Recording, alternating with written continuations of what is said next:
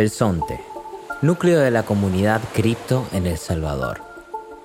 Solía ser un pueblo de pescadores. Hoy es una de las mecas del sueño Bitcoin. Mundialmente, el lugar es conocido como la Bitcoin Beach. Los turistas que visitan sus playas para surfear pueden pagar muchas de sus atracciones con moneda digital. Una donación anónima de Bitcoin en el 2019 fue el inicio de este proceso. Bitcoin Beach le pusieron porque ahí inició el proyecto de que la gente usara Bitcoin. Y mucha de la gente en el Sonte, y ustedes los pueden ir a visitar, los que no sean de ahí, pueden irlos a visitar y saben que ahí en la tiendita usan Bitcoin, el minutero usa Bitcoin, los, hoteles usan Bitcoin, las cafeterías usan Bitcoin. Se puede pagar obviamente con dólares, pero la gente prefiere usar Bitcoin en, el Sonte. Porque ya saben cómo, pues han tenido más tiempo para aprender a usarlo. No es, no fácil, pues y no es obligatorio tampoco.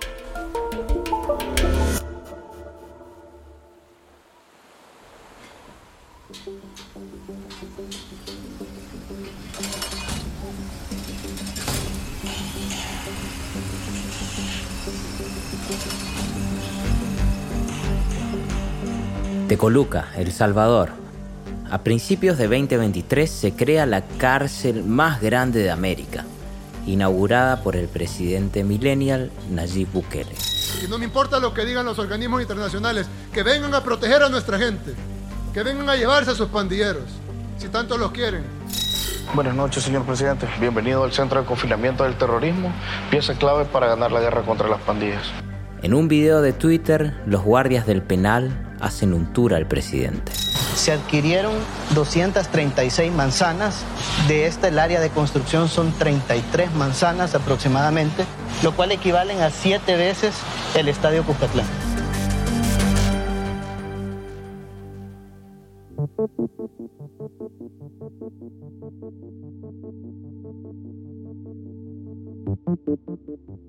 Después de meses de campaña para encarcelar a pandilleros bajo un régimen de excepción de las garantías constitucionales, se detuvieron más de 65.000 personas. De ese total, aproximadamente solo 5.000 fueron liberadas a julio de 2023. A la par, la tasa de homicidios en El Salvador se redujo a un mínimo histórico mientras las garantías procesales frente a la pena se relajan o desaparecen el presidente disfruta de porcentajes superiores al 90% de aprobación. Cada paso de la guerra contra las pandillas se captura en un video con épica cinematográfica y es comunicado indistintamente por las cuentas oficiales del gobierno y del presidente. Un mismo país, dos historias paralelas. ¿Cómo conviven ambas narrativas? la de un país que abraza irrestrictamente la libertad económica a través del Bitcoin, pero que al mismo tiempo descarta el valor de las libertades individuales frente a la pena.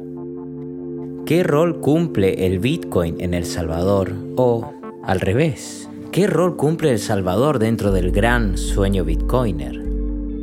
¿Se trata acaso de una promisoria realidad o de una maniobra de marketing para distraer a la opinión pública global?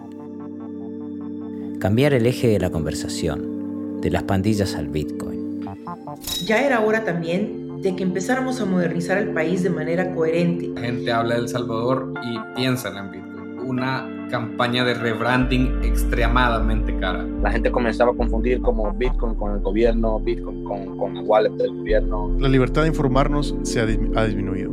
La gente protestó contra el Bitcoin, una movilización contra el 70% of the Salvadoran population is unbanked. El tema de Bitcoin es solo la cara visible de el montón de políticas que se han puesto, que se, que se han impuesto de forma autoritaria en, en El Salvador.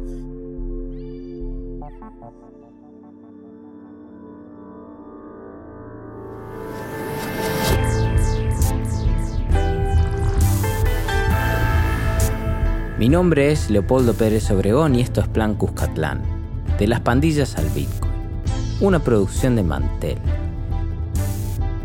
En este podcast vamos a explorar cómo es que El Salvador llegó a convertirse en el primer país del mundo en adoptar al Bitcoin como moneda de curso legal ¿Y qué significó esto para los salvadoreños?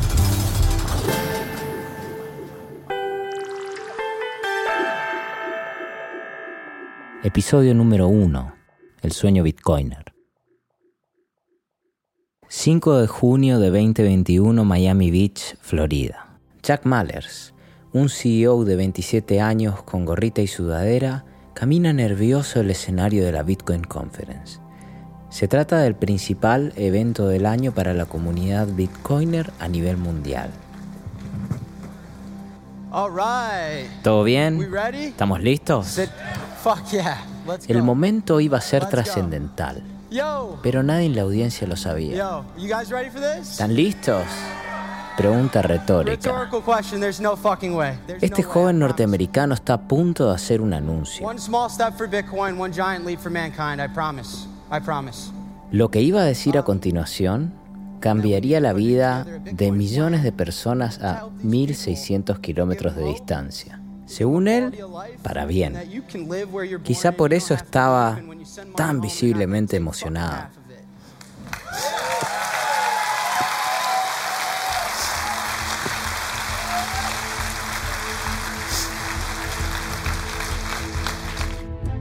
No había manera alguna de que los presentes adivinaran que Jack Mallers, fundador de una empresa de pagos construida en la red de Bitcoin, estaba a punto de introducir a ese escenario a un invitado inusual, un presidente.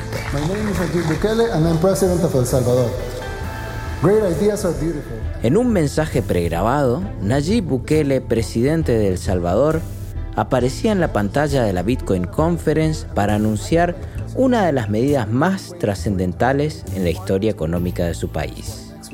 I will send to Congress a bill that will make Bitcoin a legal tender in El Salvador.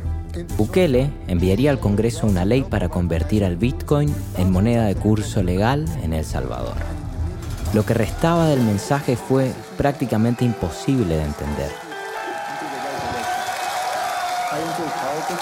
La audiencia estalló en aplausos.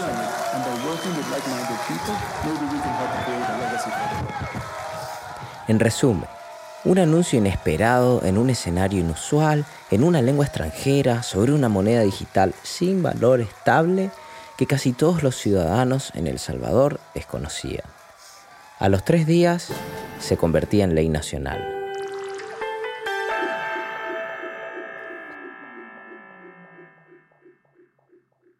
Pero ¿qué significa que algo sea, comillas, comillas, moneda de curso legal?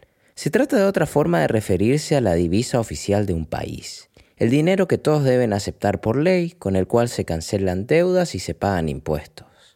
La presentación de la Miami Bitcoin Conference, donde aparece Bukele, todavía se puede encontrar en YouTube. A través de esa aparición, más que a su audiencia local de El Salvador, Bukele se anunciaba al mundo.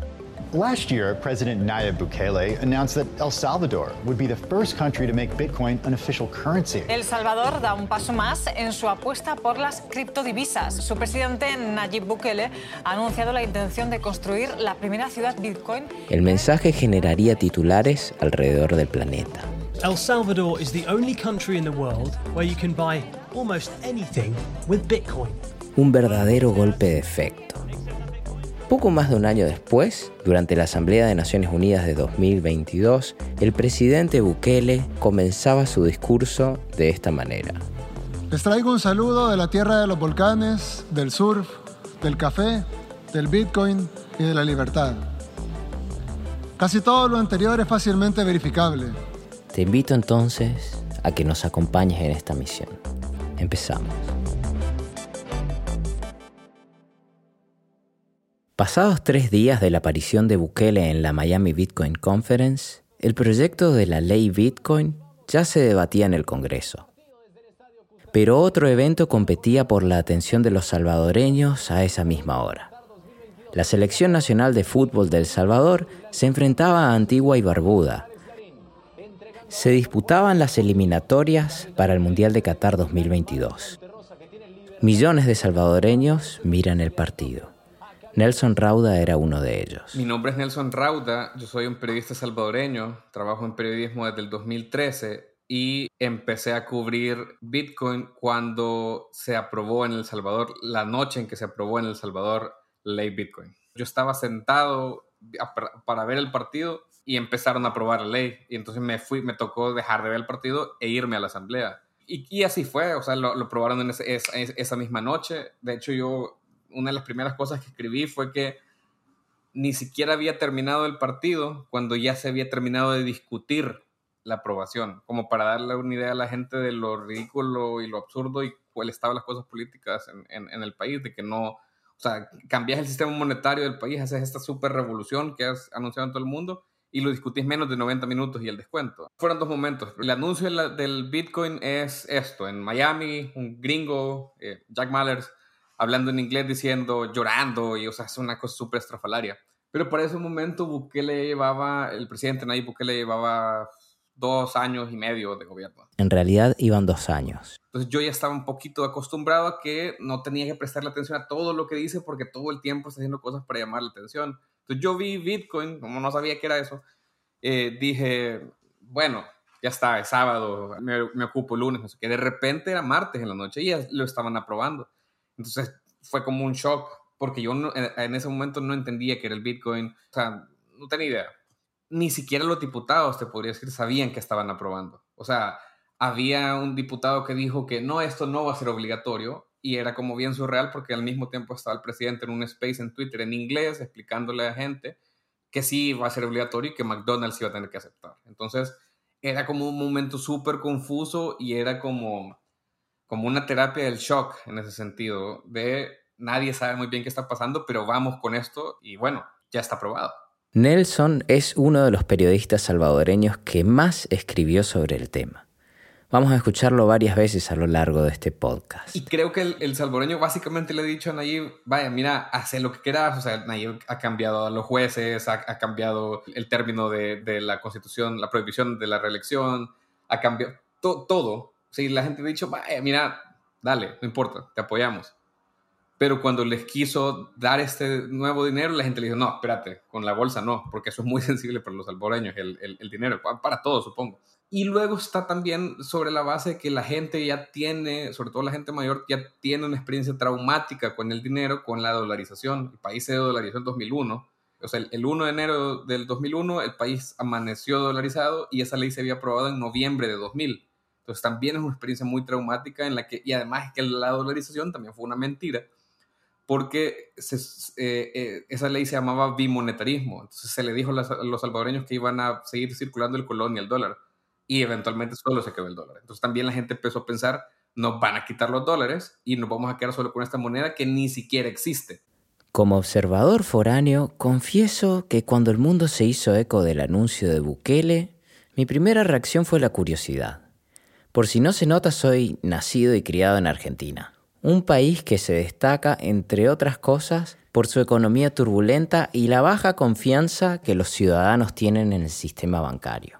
Quizá por esto me resulta fácil identificarme con algunos de los problemas que Bitcoin podría llegar a solucionar. Por ejemplo, entre el periodo 2001-2002, la Argentina atravesaba la peor crisis financiera, política y social de su historia en ese contexto empezaron los saqueos. Los manifestantes se llevaron todo tipo de mercadería y hasta el árbol de Navidad que adornaba el comercio ante la desesperación de su dueño. Y las corridas bancarias.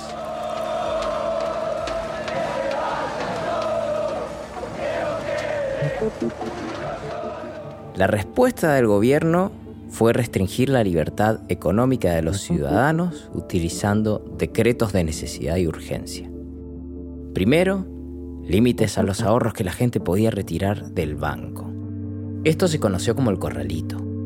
En el contexto de una sociedad mucho menos digitalizada, el corralito significaba pararle el corazón a la economía. Casi nadie utilizaba tarjetas ni hablar de otros medios de pago o pagar con el celular inimaginable. La inestabilidad era tal que llegamos a tener cinco presidentes diferentes en un lapso de 11 días. El último de ellos fue Eduardo Dualde. Casi todos los argentinos recuerdan o escucharon alguna vez aquella famosa frase que pronunció el día que lo ungieron con la banda presidencial. Es casi un meme de nuestra historia. A los afectados por el corralito les digo que el Estado no permitirán que sean víctimas del sistema financiero. Quiero decirles que van a ser respetadas las monedas en que hicieron sus depósitos. El que depositó dólares recibirá dólares.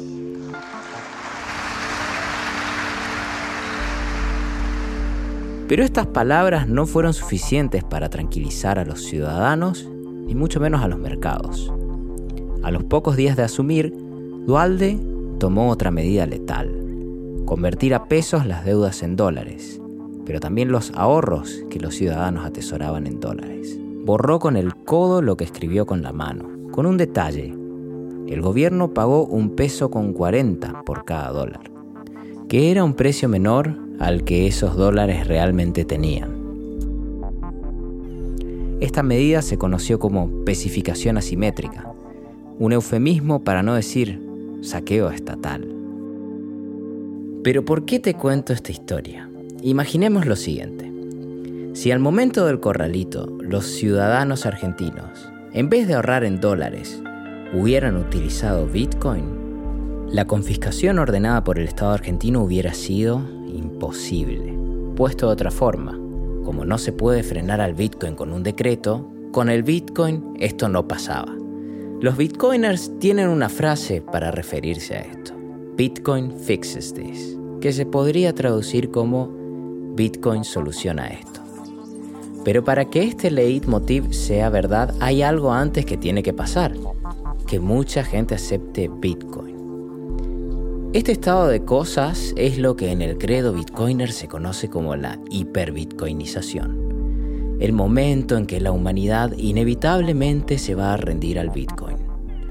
Los miembros más duros del culto bitcoiner, conocidos como los maximalistas, sostienen que cuando alguien se expone desprejuiciadamente a la filosofía de bitcoin, es transformado para siempre. Existe una iconografía para referirse a este despertar the orange peel. But I would think around 5 million Salvadorans have been orange pilled right now. El meme que acompaña a esta noción es la emblemática escena de Matrix, en que Morfeo ofrece dos píldoras al protagonista de la película. Neo debe optar por una de ellas. La píldora azul lo devolverá a la falsa realidad a la que estaba acostumbrado. La otra le ofrecerá una verdad incómoda, pero que lo liberará de vivir dentro del sueño de una máquina que lo controla, la Matrix.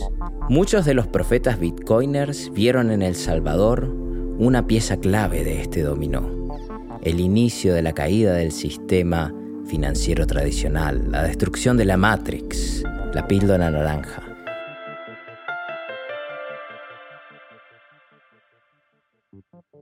La teoría era la siguiente.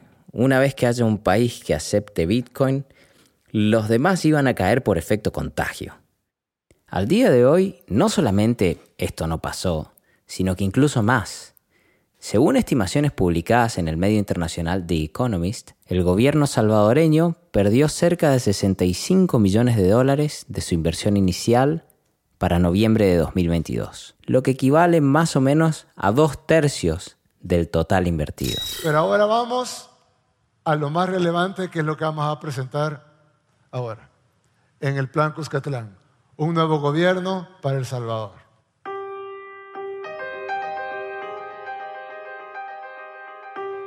Cuscatlán, así es como se conocía al territorio del Salvador antes de la conquista española. La palabra significa tierra de preseas, de joyas, o tierra de cosas preciosas, según traducen algunos. Nueva Cuscatlán es también el municipio de El Salvador donde el presidente Bukele inició su carrera política. Hoy es uno de los líderes más populares, sino el más popular de Centroamérica y el Cono Sur en su totalidad. Sin embargo, el Bitcoin fue una completa sorpresa dentro de su proyecto gubernamental. La noticia fue especialmente desagradable para la mayoría de los comerciantes salvadoreños. Una vez aprobada la ley, iban a tener que aceptar esta criptomoneda del todo extraña para ellos. Escuchamos nuevamente a Nelson Rauda, periodista salvadoreño. Si ustedes leen el plan Cuscatlán, que es la promesa de venta de Nayib Bukele para, para digamos que su, su hoja de ruta para gobernar, eh, te regalo un Bitcoin si encontrás la palabra Bitcoin en, en ese plan. No había, o sea, no, no, no, no existía. A los pocos días de aprobada la ley, se presentó también la billetera digital del gobierno, la Chivo Wallet, con la que los ciudadanos iban a poder pasar de Bitcoin a dólares. Chivo, en el lenguaje coloquial de El Salvador, quiere decir que algo está bueno, algo así como la palabra cool. Como incentivo para la adopción de Bitcoin, el gobierno anunció que otorgaría un bono económico a cada salvadoreño que se abra una billetera. Varias plataformas permiten ya descargar la billetera electrónica que incluirá el equivalente a 30 dólares para animar a la población a sumergirse en esta iniciativa polémica y pionera en el mundo. Pero esta promesa no estuvo a la altura de sus expectativas. Muchos ciudadanos que se abrieron cuentas se llevaron la amarga decepción de que sus 30 dólares no estaban allí. Proliferaron los casos de robos de identidad. Personas que utilizaban identificaciones de otras personas para abrir cuentas y llevarse esos 30 dólares. Pero haciendo a un lado las fallas de seguridad, resta preguntarse por las motivaciones del gobierno.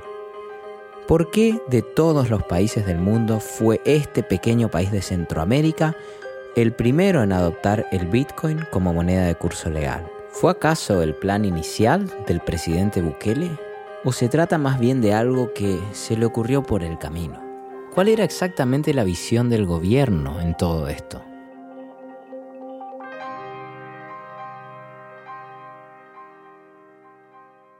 Mi nombre es Mónica Tajer y soy la directora de Asuntos Tecnológicos y Económicos Internacionales en la Secretaría de Comercio e Inversiones para el Gobierno de El Salvador. Aclaración.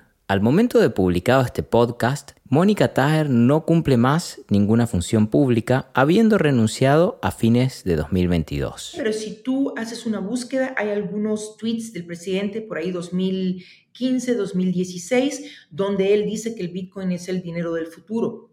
Entonces, eh, para 2019, ya sé que ya se había ganado las elecciones, febrero se ganaron, para 2019 ya se tenía lo que es la agenda digital, que cualquier persona la puede chequear en presidencia.gov.sv, eh, agenda digital, y ahí la gente puede leer sobre los pilares que El Salvador tiene en mente con respecto a la modernización de nuestro Estado. Ahí se encuentran las criptomonedas, ahí se encuentra la blockchain, estamos hablando del 2019. Interrumpimos para un chequeo. De acuerdo a nuestra verificación independiente, el documento colgado en la página web oficial del gobierno bajo el título Agenda Digital El Salvador 2020-2030 no contiene ninguna vez los términos criptomonedas ni tampoco blockchain. Tampoco pudimos encontrar los tweets a los que se hace referencia del año 2015 o 2016, donde Bukele afirma que Bitcoin sería la moneda del futuro. Continuamos con el testimonio de la ex directora Mónica Tajer. Ya era hora también de que empezáramos a modernizar el país de manera coherente, que se apresuraran los, procesos digitales, tecnológicos, para que por lo menos estuviéramos a la par de otros países latinoamericanos. O sea, el pensar de que hace unos años, de que a El Salvador se le viese como un hub para Latinoamérica, en este caso un hub cripto, hubiese sido impensable, porque siempre las multinacionales o cualquier empresa le pone atención a México, Argentina y Brasil, porque son los mercados emergentes en Latinoamérica y los mercados más grandes. Y es obvio que así tiene que ser. Eh, a Panamá se le considera por sus beneficios fiscales en algunos casos, pero a El Salvador jamás le hubiera pasado eso. Y ahora está pasando. El Bitcoin va a seguir su curso pero más y más proyectos van a seguir surgiendo basándose en la blockchain, porque es demasiado diversa para enfocarse solamente en, en un proyecto específico llamado, llamado Bitcoin. Yo pienso que estamos frente a una revolución tecnológica similar a la que vivimos a principios de los 90, cuando se nos dio acceso al público en general al ciudadano común y corriente como ustedes y como yo al Internet. Pero con la diferencia de que la blockchain va a tener mucha más preponderancia y un impacto global mucho más fuerte del que tuvo el Internet. Y es claro, eh, se ve en países como Argentina, se ve en países como México, donde hay una, una disparidad económica abrumante. Bueno, yo diría que en, realidad en toda Latinoamérica, no, no solo México como ejemplo, em, que la adopción del Bitcoin se va a seguir suscitando de manera orgánica. ¿Por qué? Porque hay una necesidad imperante de luchar, por ejemplo, con el hecho de que eh, los argentinos no pueden sacar o pueden sacar solo una cantidad X de dólares. Eh, eh, o cambiar, perdón, de dólares, o sea, lo cual es ridículo, ¿no? Entonces tienes que buscar otras herramientas, tienes que buscar otros vehículos para poder ni siquiera ahorrar o invertir, sino que subsistir. O sea, es ilógico si, cuando lo vemos desde ese punto de vista. Entonces la población en general, porque somos supervivientes en toda Latinoamérica, vamos a seguir buscando ese tipo de salidas. Eh, las cuales se van a, traducir en Bitcoin y en este caso en otro tipo de, de criptomonedas. La ex directora Taher argumenta que la desigualdad o la falta de libertad económica son las razones por las cuales, comparativamente, la adopción de criptomonedas es más veloz en África y Latinoamérica que en otras regiones del mundo. Científicamente no podemos afirmar esta relación de causalidad, que por esto pase esto otro. Para llegar a ese tipo de conclusiones, necesitaríamos evidencia, datos para analizar que hoy no tenemos. Pero volvemos al punto, eh, son países donde hay economías con mucho caos. Entonces, eh, este mismo caos que nuestros gobiernos han propiciado va a agilizar la adopción del Bitcoin.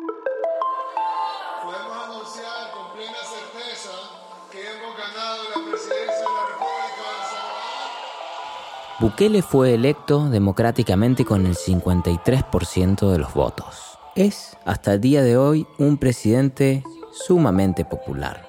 Existen encuestas que hasta le dan un 94% de intención de voto en el caso de una reelección. Pero Bitcoin no gozó de igual popularidad. A fines de 2021, encuestas de opinión señalaban que 7 de cada 10 salvadoreños rechazaban la ley.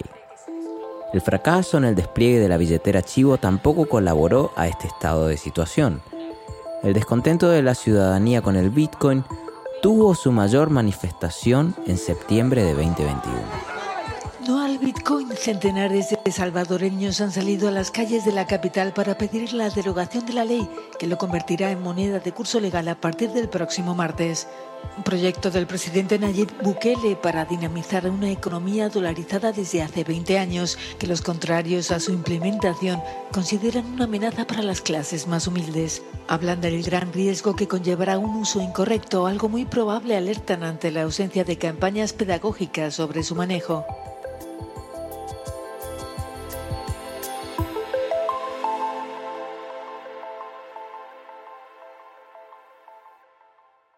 Lo que acaban de escuchar es un archivo de Euronews en español, un reportaje sobre las protestas de septiembre de 2021 que se encuentra disponible en YouTube.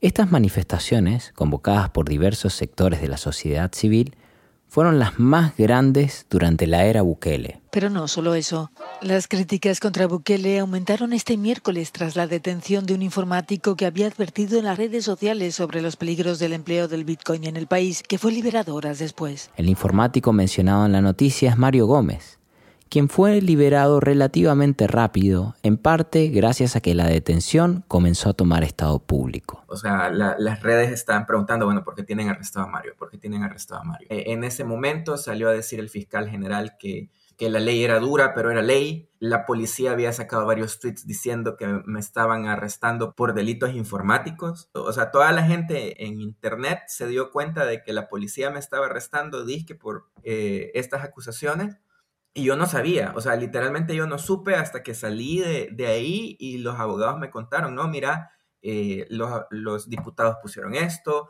eh, la policía puso esto, el fiscal puso esto. En los episodios siguientes de este podcast escucharemos completa la historia de Mario. Lo que me interesa destacar por ahora es que las protestas de 2021 contemplaban diferentes reivindicaciones pero sin duda tuvieron al Bitcoin en el centro de la escena, al punto que algunos manifestantes incendiaron uno de los cajeros de la red Chivo donde los ciudadanos podían comprar y vender Bitcoin. Alrededor del fuego, los presentes se amontonaban para sacar fotos. Los más osados se acercaban peligrosamente a las llamas. Ante la ausencia de las fuerzas de seguridad, alguien que estaba muy cerca de los camarógrafos, un periodista quizás, velaba por la integridad de sus colegas y otros ciudadanos.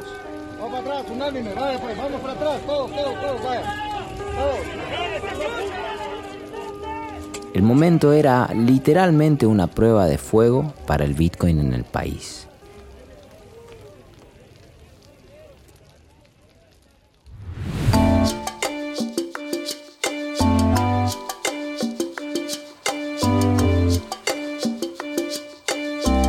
La República de El Salvador es el país más pequeño de Centroamérica.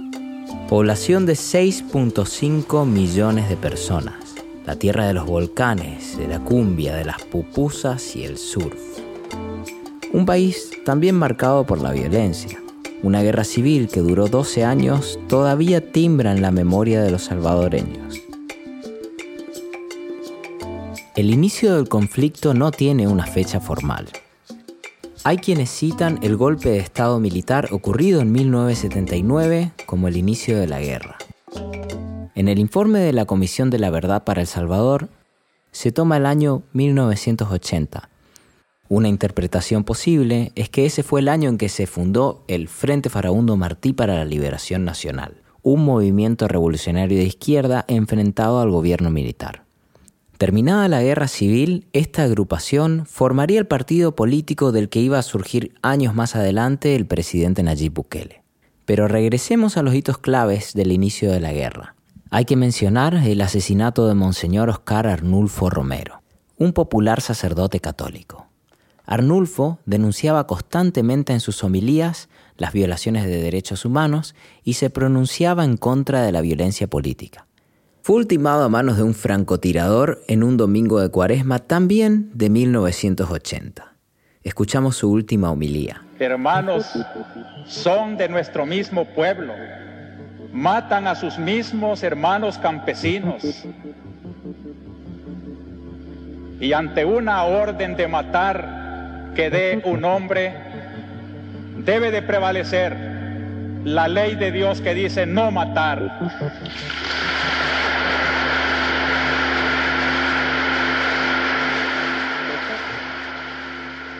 El conflicto continuó hasta 1992, donde se firmaron los acuerdos de paz de Chapultepec. La guerra se cobró alrededor de 75.000 vidas y otros tantos desaparecidos. Eh, pues yo soy Jorge Cuellar, un gusto estar aquí con ustedes. Eh, soy profesor asistente de estudios latinoamericanos, latinos y caribeños en Dartmouth College y soy salvadoreño. Este, estudio la realidad contemporánea del país desde eh, el, fin de la guerra, que fue en, 1992, hasta el presente, Centroamérica y El Salvador contemporáneo.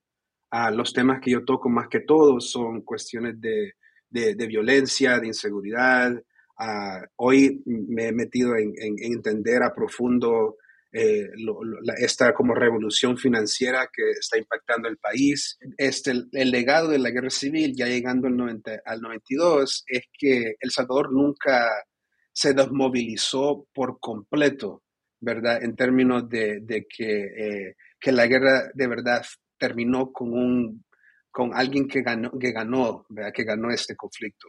El Estado no pudo ganar contra la guerrilla, la guerrilla le llevó la guerra al Estado y lo forzó a negociar, ¿verdad?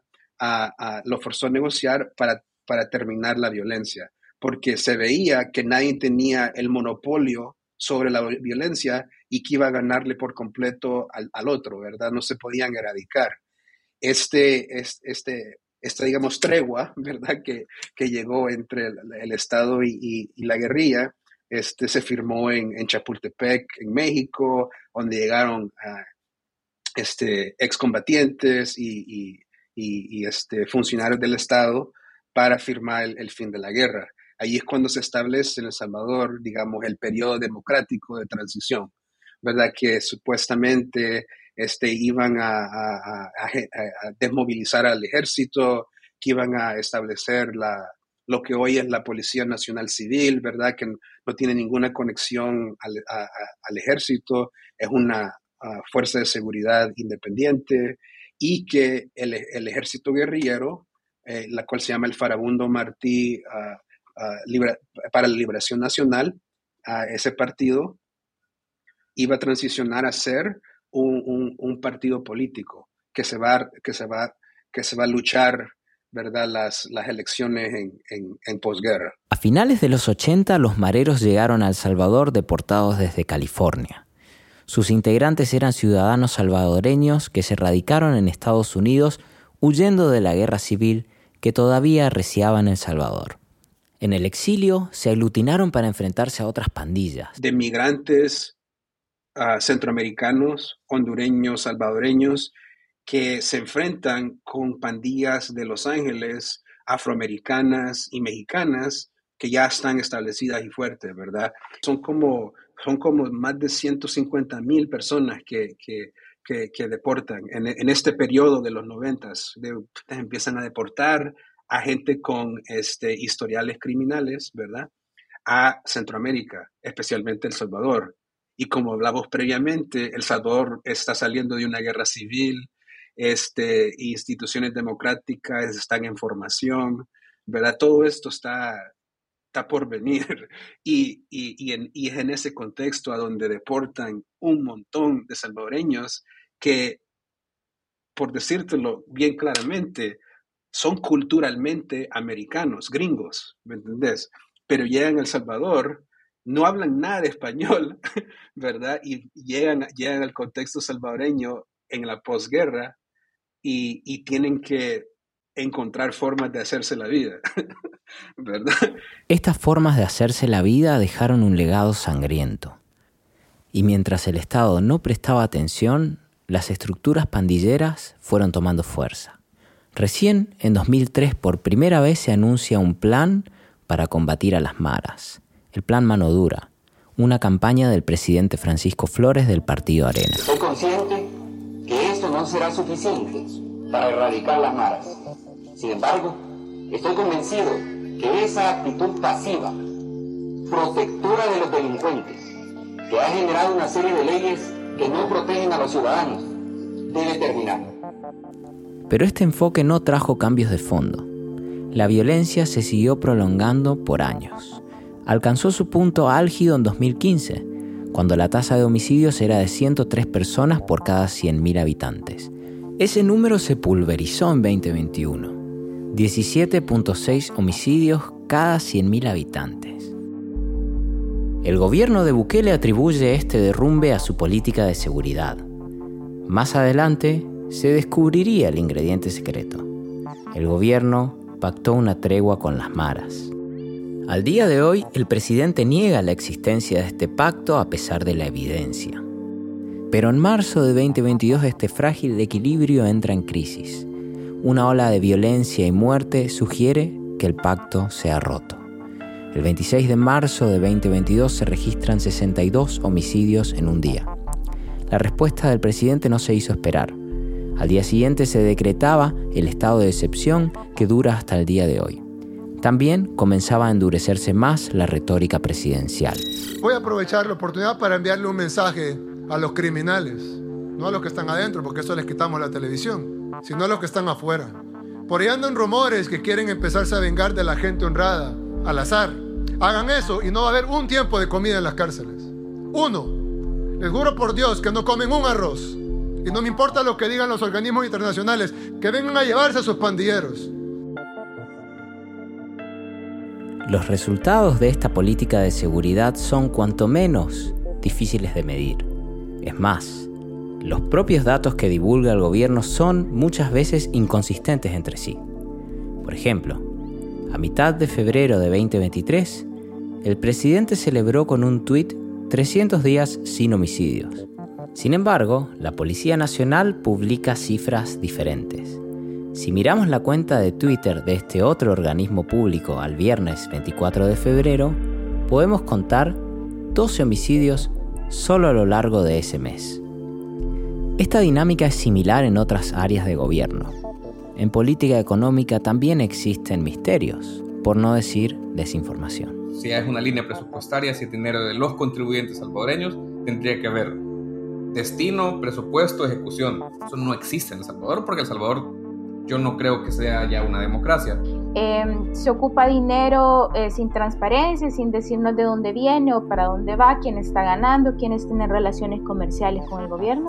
Y los inversionistas internacionales leen con mucha claridad la arbitrariedad con la que se están ocupando fondos públicos y comienzan a subir los indicadores de riesgo país del Salvador, es decir, los inversionistas comienzan a vernos de forma más riesgosa.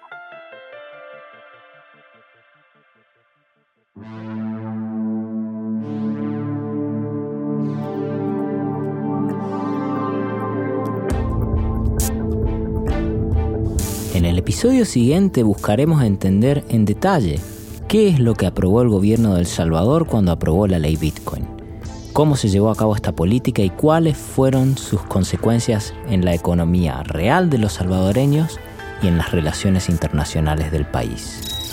Ayer el Fondo Monetario Internacional dio a conocer sus, su análisis sobre nuestro país.